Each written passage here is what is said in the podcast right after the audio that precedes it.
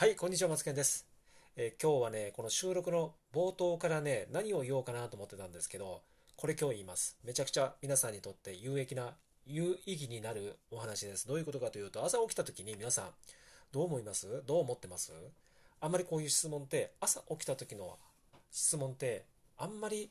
受けたことないと思うんですけど、これめちゃくちゃ大事みたいですね。朝起きた時にどう思うかで、その日が一日が決まるみたいですよ。でもね、その私ね、話を聞いてから朝起きるときってめちゃくちゃ運がいい、ついている、えー、今日はもう感謝ありがとう、嬉しい、楽しいみたいな、こんな感じのワードをね、なるべくね、朝起きた瞬間にね、使おうと思ってるんですよね。そうするとね、あの、自然に眠気もなんか収まるし、あ、なんか起きようかなと、今日一日起きようかなと、なんか時間がもったいない時間を今日楽しい、嬉しいになろう、そんな日になりそうかなと思って、その、蛍光灯とかスマホの明かりをね、見る前に、まずはカーテンパッて開けて、えっ、ー、とね、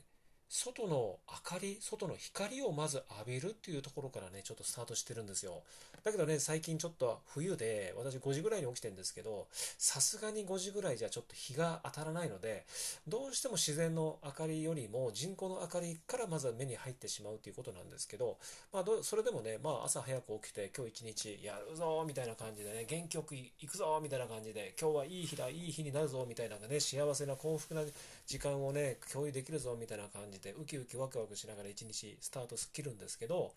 そんな感じでスタートするとね、すごく一日、なんか本当に時間がね、あの、本当にね、何を言いたいか分かってくると思うんですけど、えー、いい日になる日が毎日毎日継続しております。そして、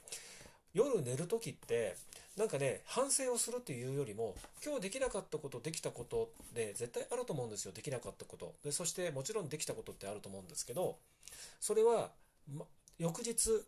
明日に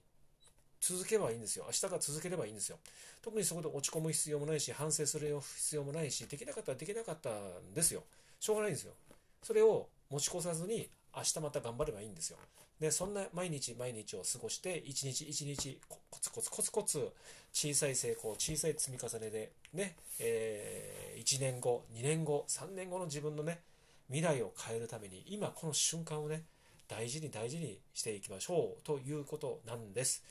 ね、それを今日は伝えたかったんですけど、皆さんいかがお過ごしでしょうか？今日、